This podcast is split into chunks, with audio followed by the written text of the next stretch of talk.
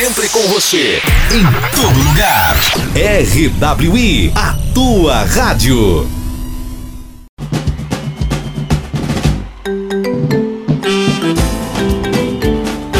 Atenção, torcida brasileira!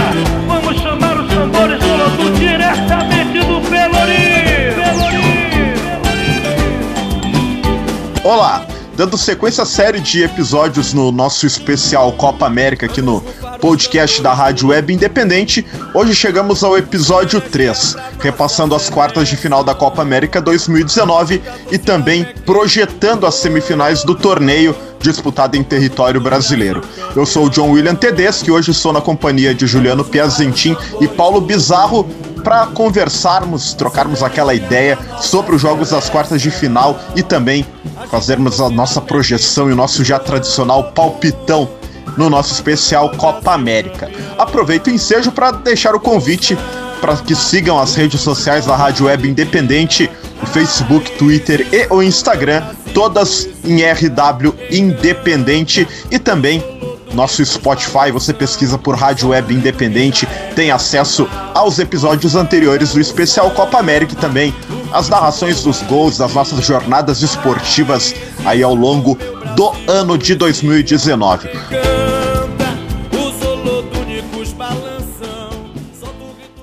Quero fazer a saudação especial, saudação inicial também aos, nossos, aos meus companheiros neste podcast Copa América, episódio número 3. Saudar primeiro Paulo Bizarro, é homem de opinião, é repórter também da Rádio Web Independente. PB, tuas primeiras impressões sobre as classificações de Brasil, Argentina, Chile e Peru para as semis da Copa América. Seja bem-vindo, PB. Opa, tudo bem, John William Tedeschi, Sir, né? Sir John William Tedeschi, o nosso Sir aí. É, já dando um grande abraço também a Juliano Piacentin, vem logo na sequência. Pois é, estamos nesse episódio número 3. E o que foram as quartas de final da Copa América, hein? Eu sei que todos nós vamos comentar exatamente os três 0 a 0 né? Nos 90 e poucos minutos aí. Depois cada um vai detalhar um pouco e só a Argentina vencendo de 2 a 0 Venezuela. Quer dizer, é o fim da picada. Toda, toda a crônica esportiva sul-americana e mundial também, né? Olharam, né, com um certo desagrado para esses e torcedores, claro, porque não os torcedores, primeiro os torcedores, né? esses 0 a 0 em quartas de final, hein, pessoal? Em quartas de final. Então depois, daqui a pouco a gente vai detalhar um pouquinho mais cada jogo, hum, John, e, e também lá no outro bloco, também projetar aí as semifinais, enfim. Então, realmente surpreendeu muito a todos, especialmente a mim, né, também é, esses confrontos que resultaram em 0 a 0 e depois a desse cada um levou a sua vaga, mas foram precisos os pênaltis. Juliano Piazentin, nosso repórter em loco nos Jogos da Copa América em Porto Alegre, na Arena do Grêmio, acompanhou de perto a classificação da seleção brasileira. Não sem sofrimento, né, Juliano? O Brasil passou nos pênaltis pelo Paraguai e na sequência também seguimos tendo jogos aqui em Porto Alegre pela Copa América, mas queria que tu aprofundasse já nessa reta, nesse início do episódio 3 do especial Copa América o que tu viste da seleção brasileira e da classificação do Brasil para as semifinais da Copa América. Seja bem-vindo, Juliano. Buenas, John Tedeschi, amigos aí do Spotify da Rádio Web Independente, PB também. Buenas. É, o Brasil foi um jogo interessante, viu? Muita gente fala que foi um jogo ruim, mas não foi não. Primeiro tempo sim foi mais fraco, né? O Paraguai muito bem fechadinho e a seleção brasileira é um pouco perdida em campo, mas no segundo tempo o time melhorou bastante foi um, teve inúmeras oportunidades, faltou sorte, faltou, mas eu digo muito mais sorte porque o Gatito Fernandes foi muito bem, né? É, que é um goleiro que vem crescendo muito no futebol brasileiro, surgiu lá aqui no Brasil, lá no Vitória, né? O primeiro clube brasileiro dele foi o Vitória da Bahia, depois foi Botafogo se destacando muito. Inclusive o Grêmio tentou contratar ele na temporada, né? Oi. Jogou no Figueirense também, se ah, destacou. A, ainda também. mais no Figueirense aí do Figueira, ele foi pro Botafogo. Não, foi no Vitória, então. No Vitória ele chegou, primeiro clube brasileiro do Gatito, e aí na sequência. Ah, sim, foi sim. Aí foi Figueira e depois. É, então. É, ele foi né, num time tradicional, né? O Vitória. para um time pequeno, que é o Figueirense, depois foi para um, um, um tradicional brasileiro também. O Botafogo está despertando interesse do futebol europeu, é um jogador muito interessante.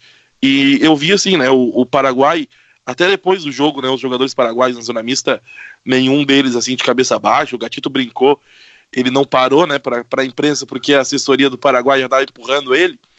E, e aí eu falei para ele, pô, vai voltar aqui para Porto Alegre, né, com o Botafogo. Daí ele, não, volto, volto, volto sim. Então, apesar né, do interesse do futebol europeu nele, uh, por enquanto ele permanece no Rio de Janeiro. Mas assim, foi um jogo onde a torcida foi a torcida brasileira, né, uma torcida murcha, uma torcida de, de teatro, né, sem cantar e gritar muito. Mas foi um jogo sofrido, onde tinha jornalista argentino infiltrado secando e muito a seleção brasileira. Tenho certeza que eles não apoiaram, não gostaram nada quando o Brasil passou os argentinos que permaneceram em Porto Alegre, né? Porque tem pessoal, ainda tem peruano em Porto Alegre ainda, desde o primeiro jogo. Então é um pessoal que vai se espalhando pelo nosso Brasilzão afora, né? Pois é, o Juliano trouxe aí a, a visão que ele o que ele observou desse Brasil e Paraguai, jogo que abriu as quartas de final da, da Copa América 2019, o empate em 0 a 0 no tempo normal e a vitória brasileira nos pênaltis PB. E o Juliano comentou que o jogo não foi um jogo ruim, como pinta boa parte da mídia, mas faltou faltou um pouco mais de. Faltou aquele algo a mais para a seleção brasileira poder matar no tempo normal, né, PB? Com certeza, né? E isso faltou também, Juliano, né? E nossos seguidores da Rádio Web Independente, o pessoal que está acompanhando todos os nossos podcasts aí, já estamos no episódio número 3. O que também eu tenho observado, e a gente pode analisar um pouquinho mais uh, taticamente, né? E por isso esse talvez eu, eu acredito isso a esses outros 0 uh, a 0 aí, né? Zero Brasil e Paraguai, Colômbia e Chile, Uruguai e Peru. Uh, faltou foi muita criatividade, né? Ali do, do, do pessoal de meio de campo, atacantes, enfim. Faltou um pouquinho mais de agressividade, um pouquinho mais de qualidade para superar os famosos retrancos retroncões, é isso? Retroncões, é isso mesmo? Principalmente os atacantes, né, PB? Isso. Uma coisa que eu tenho notado é essa falta, né? O Brasil hoje, por exemplo, tem o Roberto Firmino, que é um dos melhores atacantes do mundo. Eu não tenho dúvida disso. É um cara que foi, acabou de ser campeão europeu. E. Só que ele não consegue jogar na seleção. O Firmino não joga de costas, PB. Ele não, não. ele não é o cara de costas, ele não é, ele não é o Jardel, ele não é o, ele não é o Paulo Guerreiro que vai jogar de costas para marcação. O Firmino tem que jogar de frente. E na seleção ele joga de costas. Ele vai perder todas as bolas dos zagueiros. Aí eu acho que tá errado. Teria que inverter o Firmino e o Jesus. Apesar do Jesus não ser um cara, ele é mais nove do que o Firmino. E aí parece que o Tite, eu não sei, parece que o Tite é cego, né, Pepe? Eu acho. É, às não... vezes eu tenho essa percepção. É, não, e, e eles, eles, e pra te ver, hein, olha os nomes que nós estamos falando, né, John? É, Gabriel Jesus, Firmino, né? Apesar de, de, de, joga lá na, na, Inglaterra, mas ele não joga, não, para mim não é, não, não, não, não, não tem, eles não têm esse perfil daquele centroavante, daquele homem fincado para dar conta de, das zagas, né? Para, olha, realmente fazer cara feia para os zagueiros. E eu estava falando realmente, né, Juliano, sobre os, olha, pô, a gente reclama aí nos nossos campeonatos regionais, campeonato brasileiro, enfim, os times que vêm com, com uma baita de uma retranca, né? Um sistema bem fechado. E nós vimos as seleções aí com modelo 5-4-1 ou, ou 5-5-0. Pô, é inacreditável, né? O pessoal realmente abdicando, talvez alguns, até acredito, né? Alguns aí, mas tirar, olha, daria para excluir ali a Venezuela, mas aí acabou perdendo para a Argentina, a Colômbia não tem assim, né? Não vejo grandes nomes lá na frente, mas olha, Chile tem nomes consideráveis na frente, tem, tem uh, o Vargas, enfim, no Uruguai tem, nas porra, né? O Uruguai acabou caindo fora. O Uruguai hoje vocês vão ter que morder a língua, meus amigos. Pois Porque é. eu falei no episódio 2, está gravado. O Uruguai é o time das duplas. Dupla de zaga, dupla de ataque, não tem meio de campo. Sai a bola de uma dupla para outra, e aí também, quando a dupla não tá naqueles dias não vai resolver sozinha, né?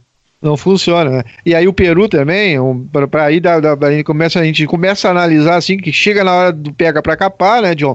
É, uma andorinha sozinha não faz verão, por exemplo, o Guerreiro uh, não deu, não, não, não, não conseguiu, né?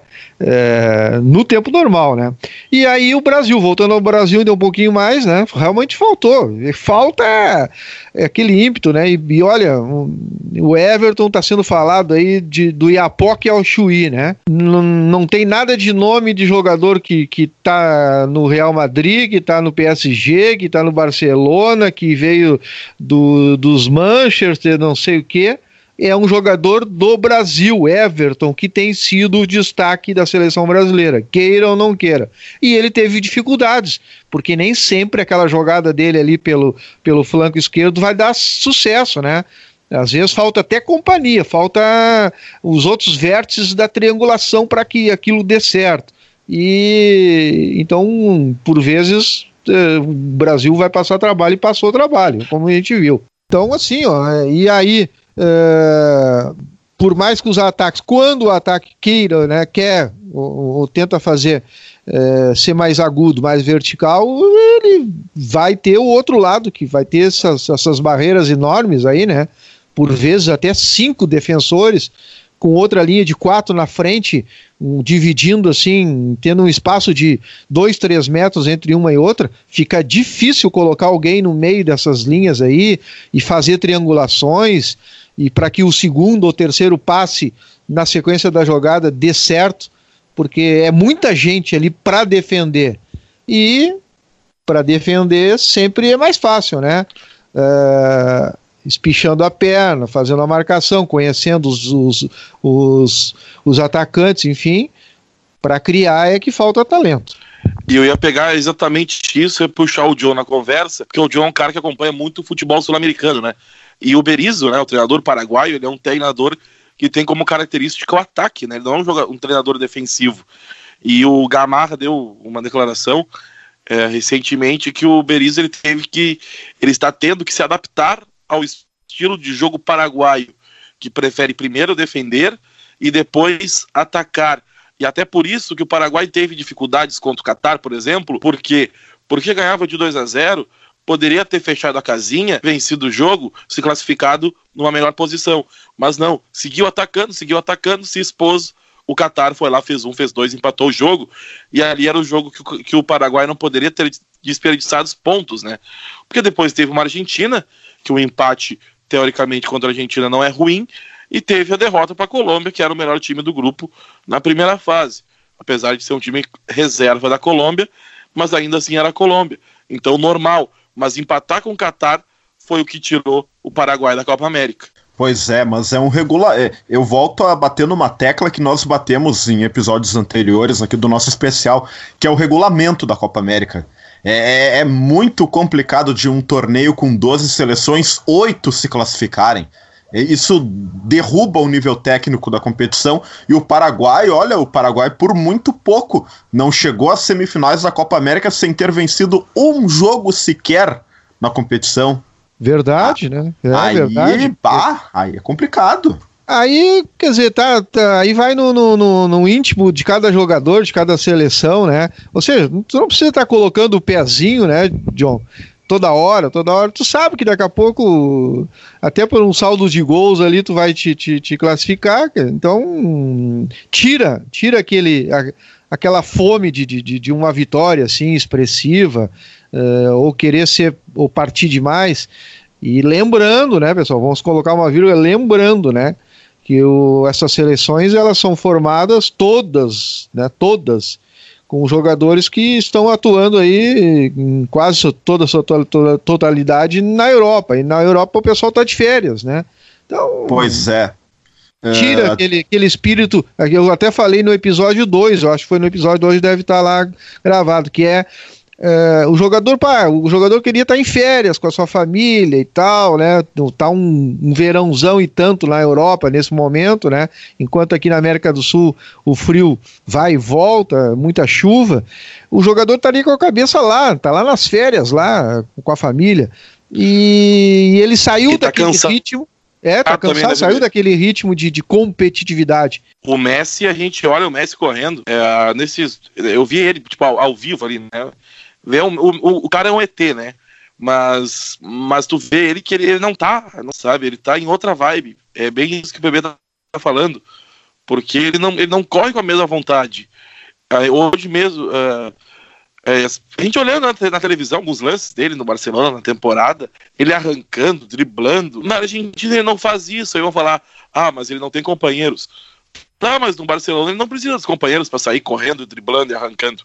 Ele faz isso. E na seleção argentina nem isso ele faz.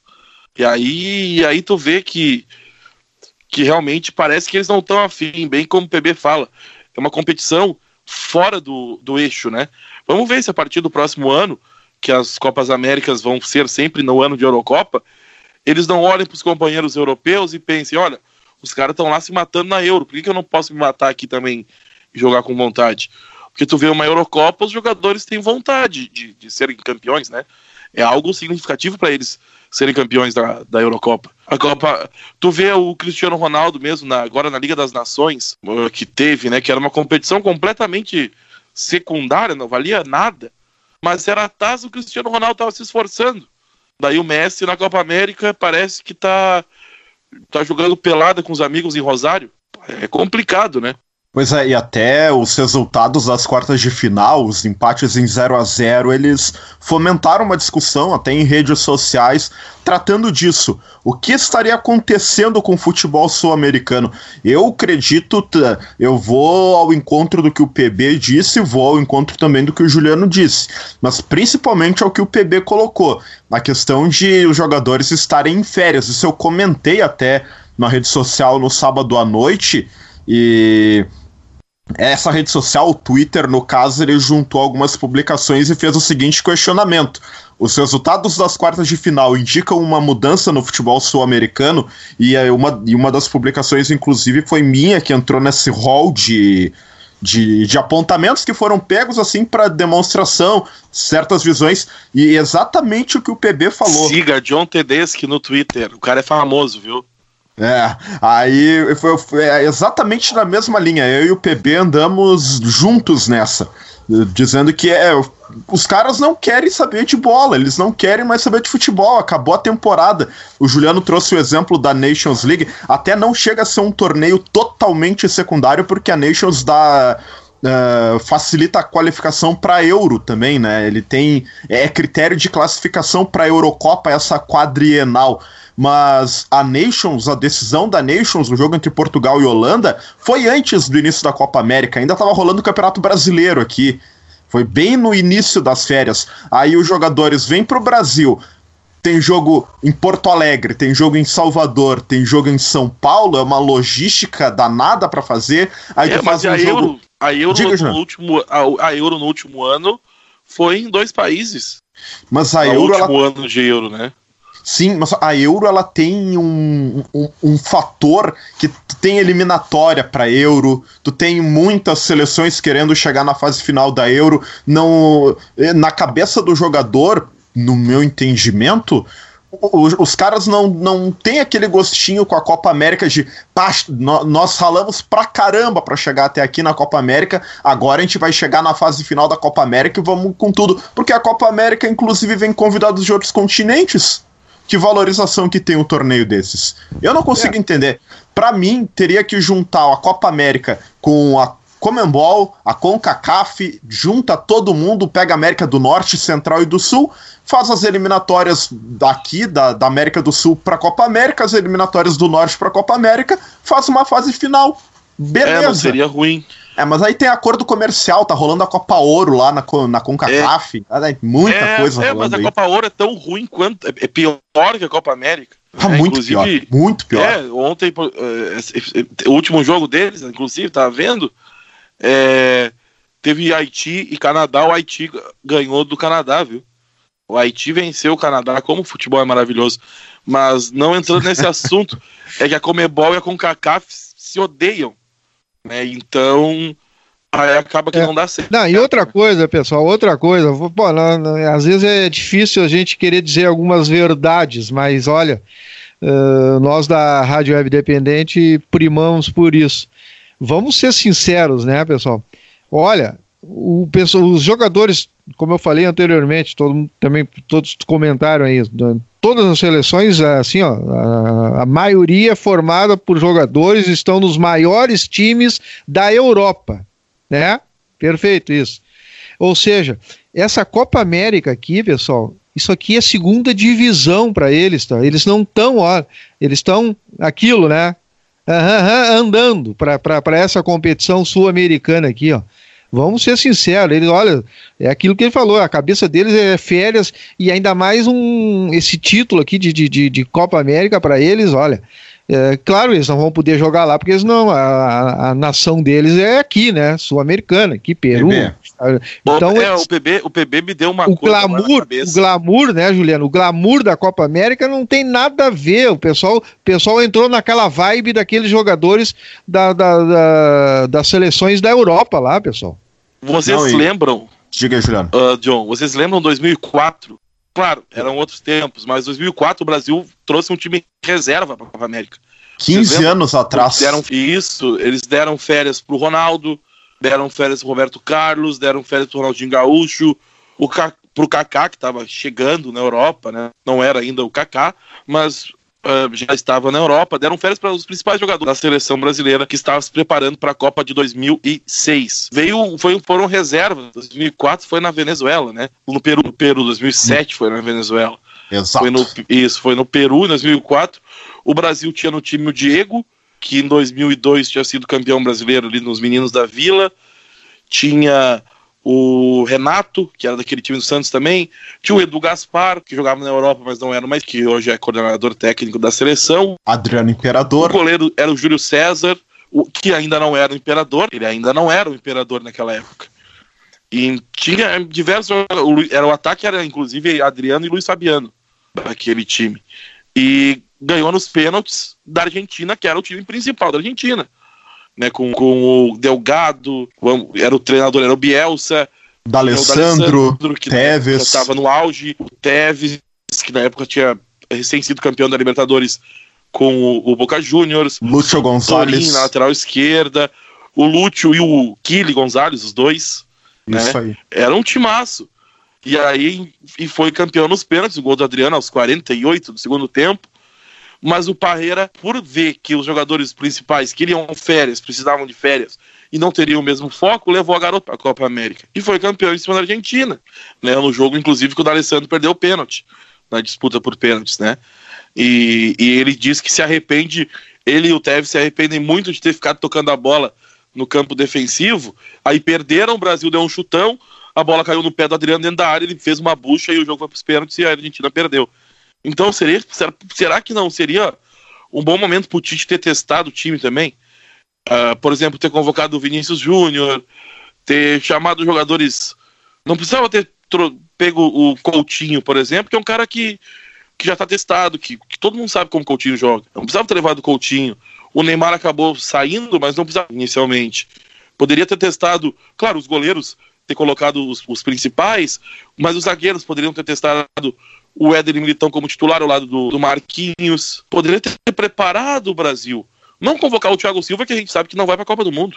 É, e Dion, uh, Juliano, até porque é o seguinte, uh, uh, ano que vem tem outra Copa América, né? Ou seja, é um. É um Copa América a cada três anos, dois anos aí. Nós tivemos a outra. É uma overdose. Uma overdose, Não, né, cara? É, até eu ia colocar isso antes da observação do parênteses do Juliano, porque com a Copa América do ano que vem, a gente vai fechar um período de seis anos com quatro Copas América. 2015, 2016 tivemos Copa América, aí 17 18 falhou, 19 e 20 outras duas Copas América. Aí também se justifica um pouco o fato de os jogadores chegarem desmotivados, porque é um torneio que não tem qualificação, não tem uma, uma eliminatória para a Copa América, é um torneio que acontece a cada dois anos. Pá, a cada dois, a cada dois anos, a cada ano vai ter Copa América, a cada, a cada três anos em dois tem.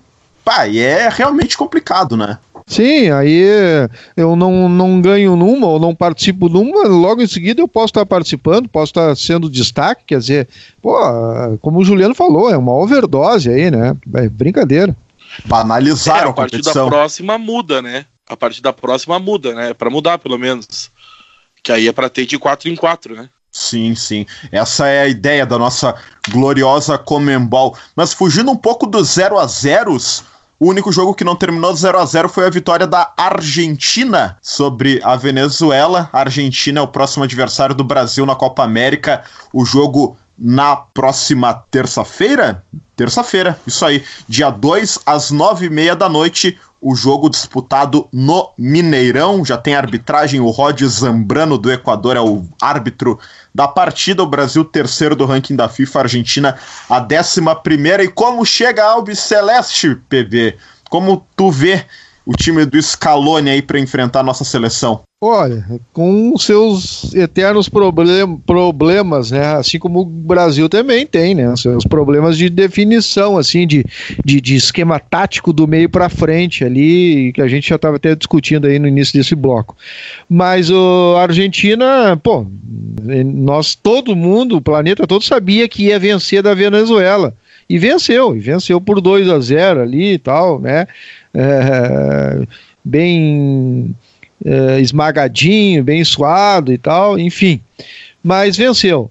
Foi o único placar que ele conseguiu vencer, não, não foi para os pênaltis. E agora, Brasil e Argentina, amanhã então, né? Amanhã. É, aí sim, aí agora pode ser que haja um, um fator motivacional melhorado aí nas duas seleções, né? Porque há aí uma rivalidade eterna dentro da, da, da, América do Sul aqui. Então, mesmo o pessoal estando des desmotivado, pode ser que amanhã uh, esse encontro aí uh, realmente faça valer realmente uh, os ingressos e tal. E o Brasil, olha, o Brasil tem que se resolver alguma coisa, deve sair com o Cebolinha aí, né? O titular já do, do Tite mas a gente continua com as indefinições aí na frente. O Juliano foi pensou bem, bem aí, quer dizer, o Firmino não é o centroavante ali, é, e aí Gabriel Jesus fazendo o outro lado lá também. É, o Felipe Coutinho não é o armador para ser o armador da seleção brasileira. Então, vamos ver.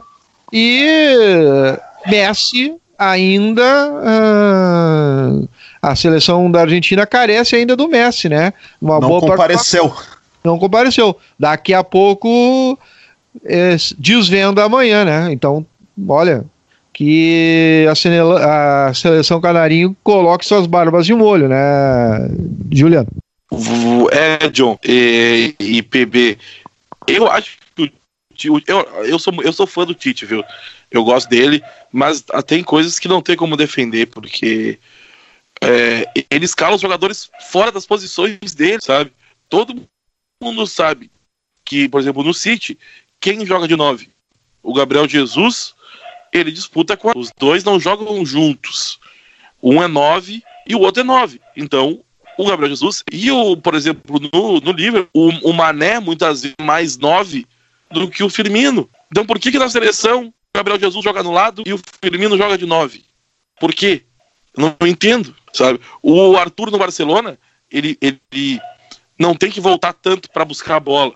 Por que, que na seleção ele tá toda hora, né, quase na intermediária? Aí coloca o Alain no lugar do Casemiro e bota o Arthur de primeiro volante para fazer saída de bola. Você precisa fazer o Arthur na saída de bola.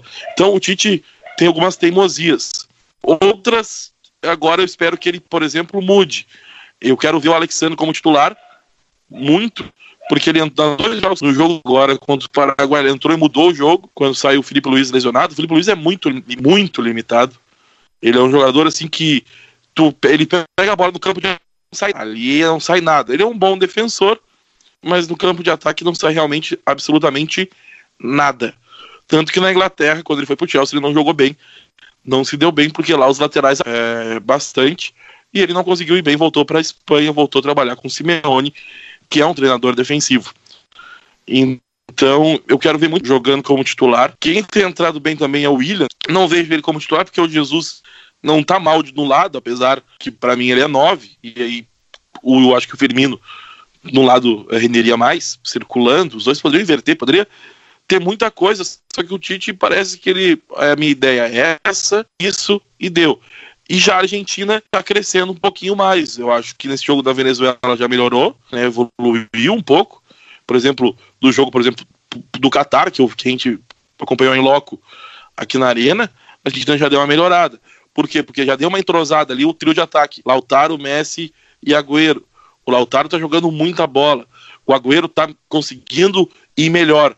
No momento que o Messi se encaixe, e a gente, como brasileiro, espera que o Messi não, o Messi não encaixe logo contra o Olha, se o Messi entrar no jogo, esse trio de ataque é espetacular, viu? Aí eu acho que. Oi.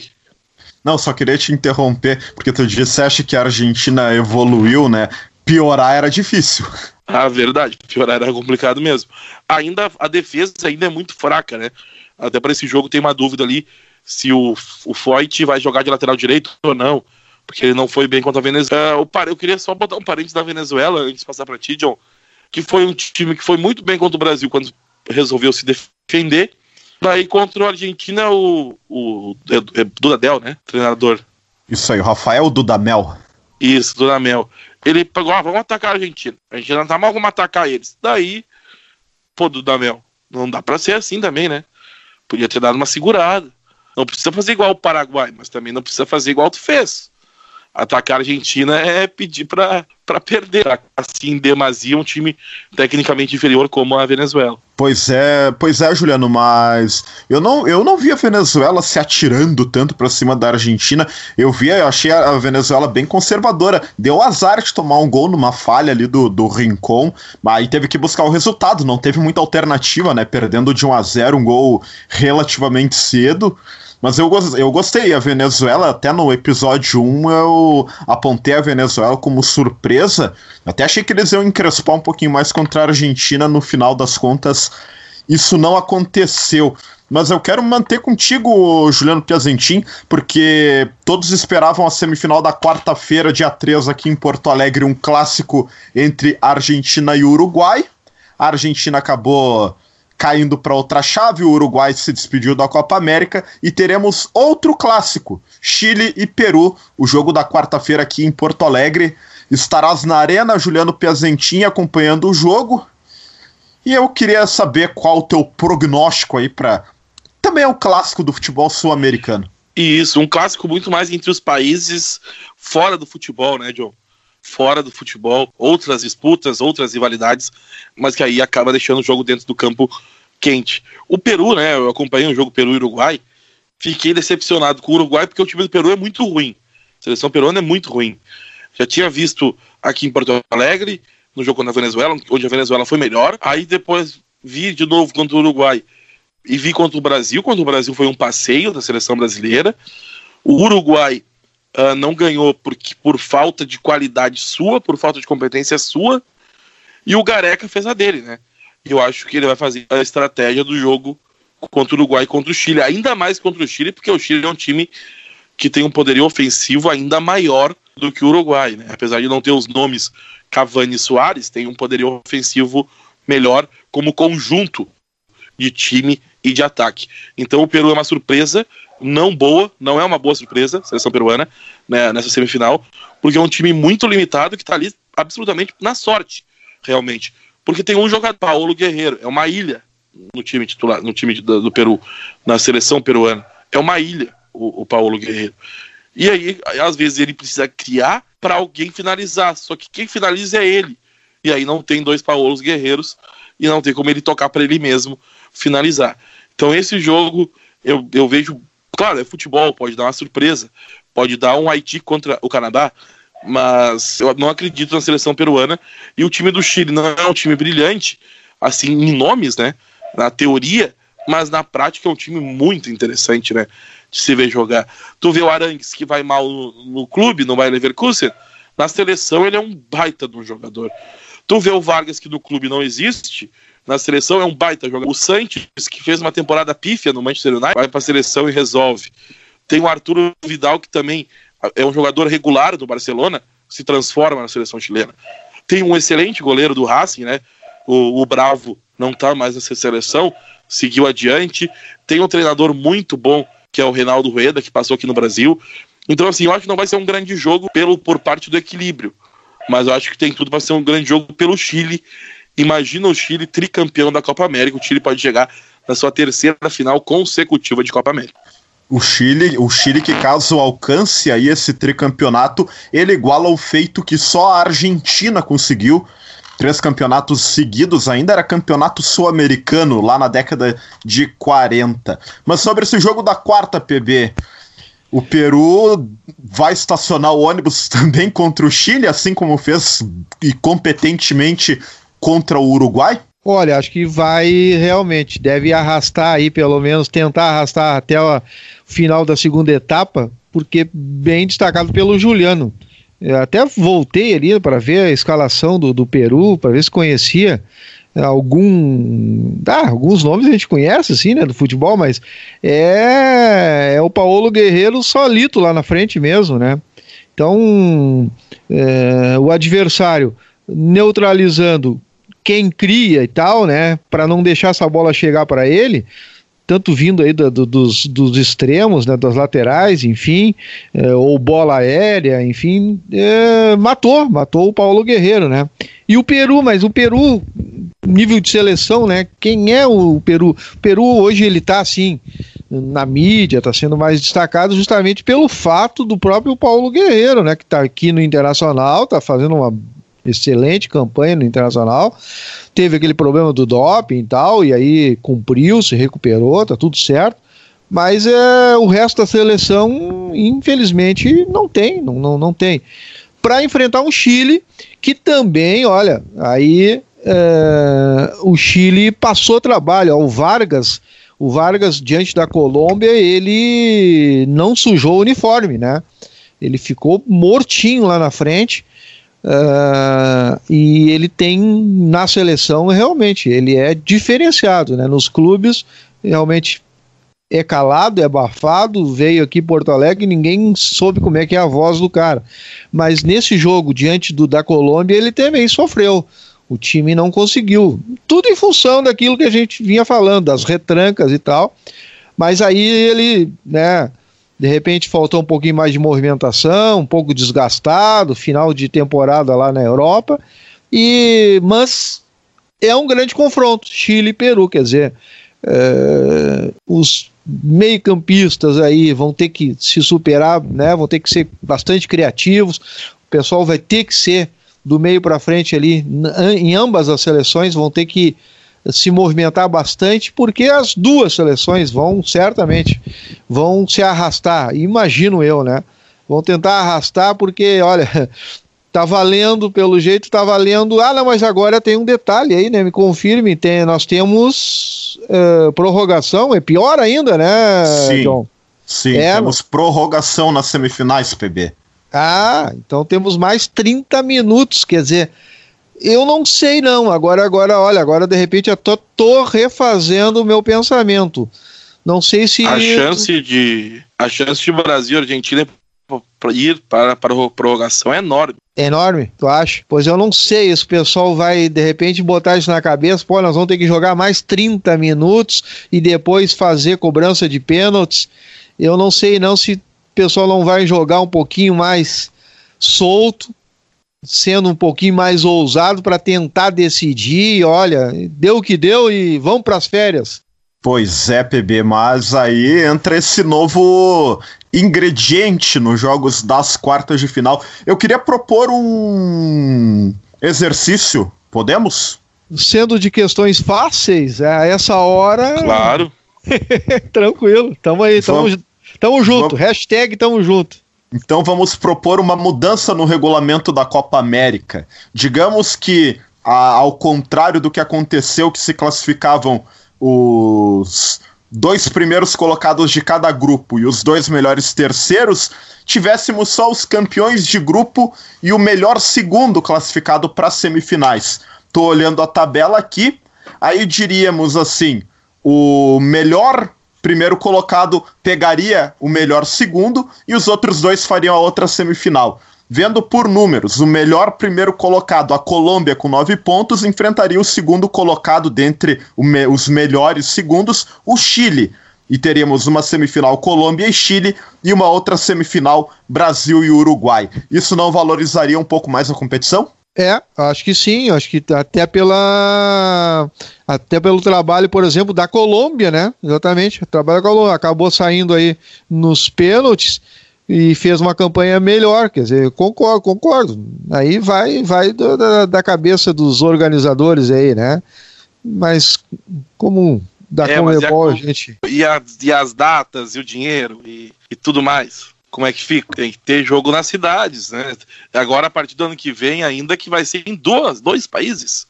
Vão ser dois é. grupos. Eu não sei nem como vai ser os cruzamentos. Não, mas vão número... ser dois grupos. Mas o que o, se eu entendi, o, o número de jogos aí não fica a mesma, né, John? Da primeira é. fase, sim, mas daí corta uma. Corta as quartas de final. A né? etapa. É, diminui os quatro jogos das quartas. Mas aí valoriza a competitividade, o nível técnico ah, da competição. Tu sim, evita sim. que tu evita que uma equipe sem vencer pudesse chegar a uma semifinal. O Paraguai poderia ter sido campeão sem ganhar um jogo, empatando Verdade. todas e levando para os pênaltis. Isso é inadmissível. É, não, aí não. Entre seleções é realmente é complicado. Fiéis Mas é aquele fato, né, da Copa permite isso, né? Partidas não, de Copas. Imagina, imagina quando a Copa do Mundo tiver 48 seleções. Não, eu prefiro não pensar. Eu prefiro ter na minha cabeça que foi bom enquanto durou, enquanto haviam 24, 32 seleções na Copa do Mundo, porque aí já vamos inventar muita moda. Bom, indo para a reta final do nosso episódio número 3 do especial Copa América, o momento mais esperado do nosso bate-papo, o palpitão das semifinais. temos os dois jogos das semifinais, começando no, na terça-feira, dia 2, o jogo lá no Mineirão, nove e meia da noite, Brasil e Argentina, muitos chamam de super clássico das Américas, e sem dúvida um, uma das maiores rivalidades aí do futebol mundial, abrindo as semifinais da Copa América 2019. E quem abre o nosso palpitão com Brasil e Argentina é Juliano Piazentin. Teu placar, teu prognóstico numérico aí para Brasil e Argentina, Juliano? Olha, é, eu acho que é difícil, é difícil falar um palpite, mas pelo momento das duas seleções, e como eu falei anteriormente, eu vou no 1 a 1 o jogo vai para os pênaltis, daí o. Daí vai ser mais páreo duro ainda porque os dois goleiros pegam pênalti. Mas daí o Brasil passa. Porque o Messi vai perder um pênalti. Olha aí, tá, tá tudo gravado, tá tudo registrado, vai estar no nosso Spotify para ir depois da. No final da noite da terça-feira, podermos cobrar da forma devida o senhor Juliano Piazentin. Paulo Bizarro, teu palpite aí para Brasil e Argentina. Vamos lá, tá gravado. Apertou o botão REC aí, tá tudo, tudo gravadinho, né? Olha, tudo registrado. Um, tudo registrado.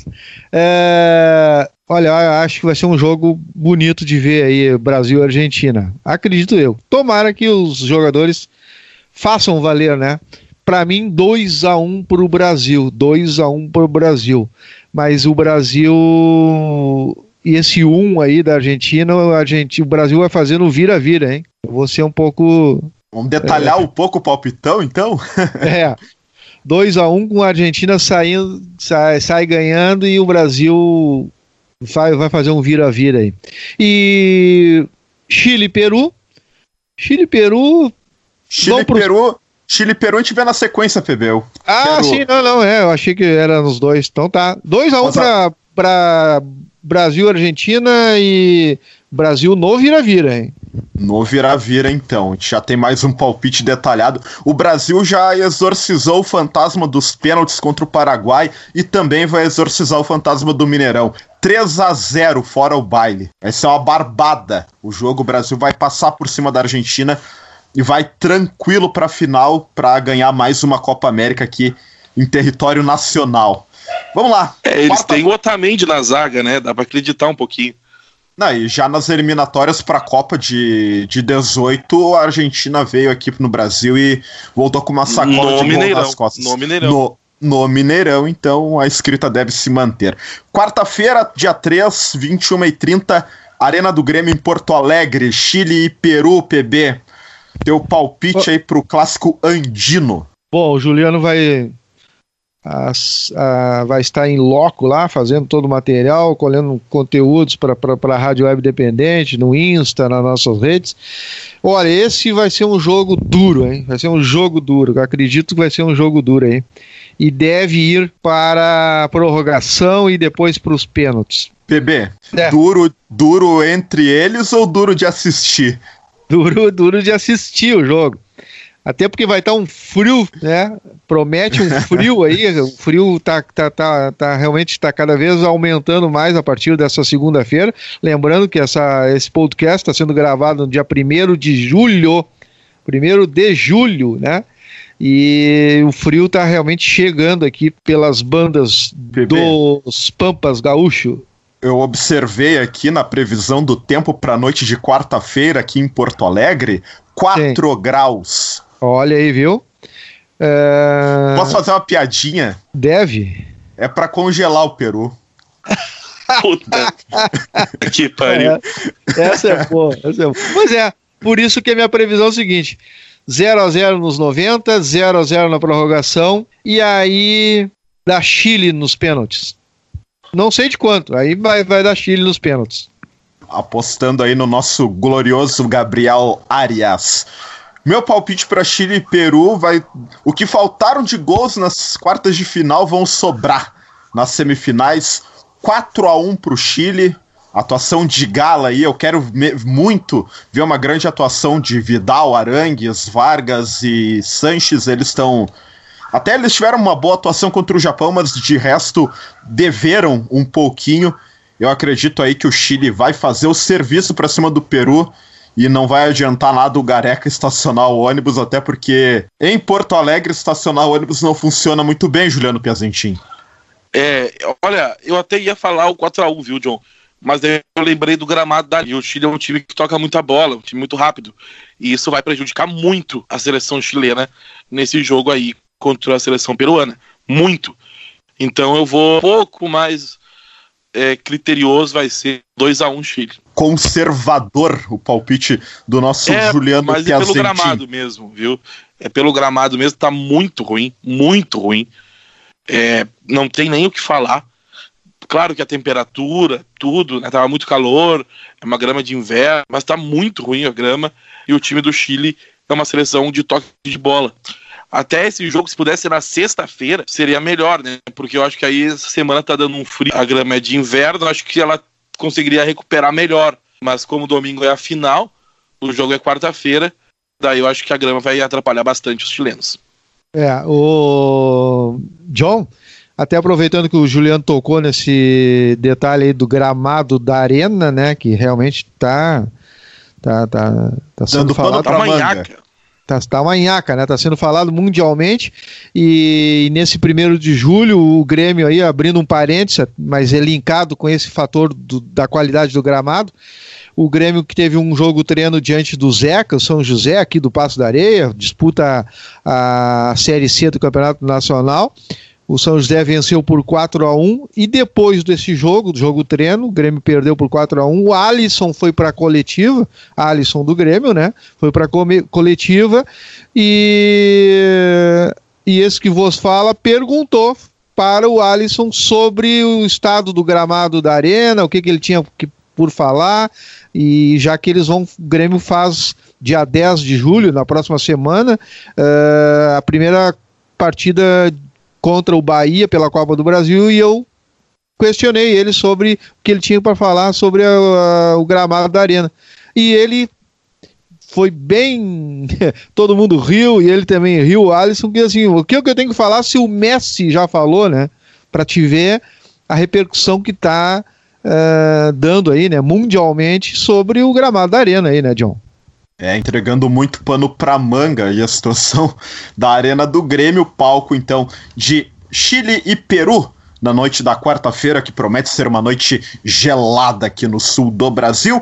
Lembrando que a decisão do terceiro lugar é no sábado, quatro da tarde, na Arena Corinthians, e a grande final no domingo, dia 7, 4 da tarde, Maracanã, provavelmente com uma aquela tarde tradicional de calor no Rio de Janeiro, a não ser que a onda de frio aqui do sul chegue até as bandas do Sudeste. Então, agradecendo ao Paulo Bizarro, ao Juliano Piazentin, vamos chegando ao final do nosso episódio 3 do especial Copa América, nosso podcast preparado aí para o pessoal que acompanha a Rádio Web Independente no Spotify. E retornamos repercutindo as semifinais aí com o episódio número 4 que estará disponível para os nossos assinantes e não assinantes também da plataforma do Spotify entre a sexta e o sábado. Obrigado, Juliano. Obrigado, PB. Espero encontrá-los numa próxima oportunidade. Valeu, desejando, desejando assim já e dando um grande abraço, né? De duas voltas e meia em todos os nossos seguidores. Lembrando, né? É, curtam, compartilhem, sigam nossas redes sociais aí: Facebook, Instagram e Twitter, RW Independente. Um abraço a todos, desejando aí uma ótima semana, início de mês de julho aí para todos. Grande abraço. Valeu, PB. Valeu, Juliano. Valeu, valeu, John Tedeschi. Nos siga aí, RW Independente, todas as plataformas e redes sociais. E que o Brasil passe pela Argentina. Valeu, Juliano Piazentin. Então é isso. Chegamos ao final do episódio 3 do especial Copa América. Voltamos com o episódio 4 aí repercutindo semifinais e projetando a grande final da Copa América 2019. Um grande abraço e até a próxima. Tchau, tchau.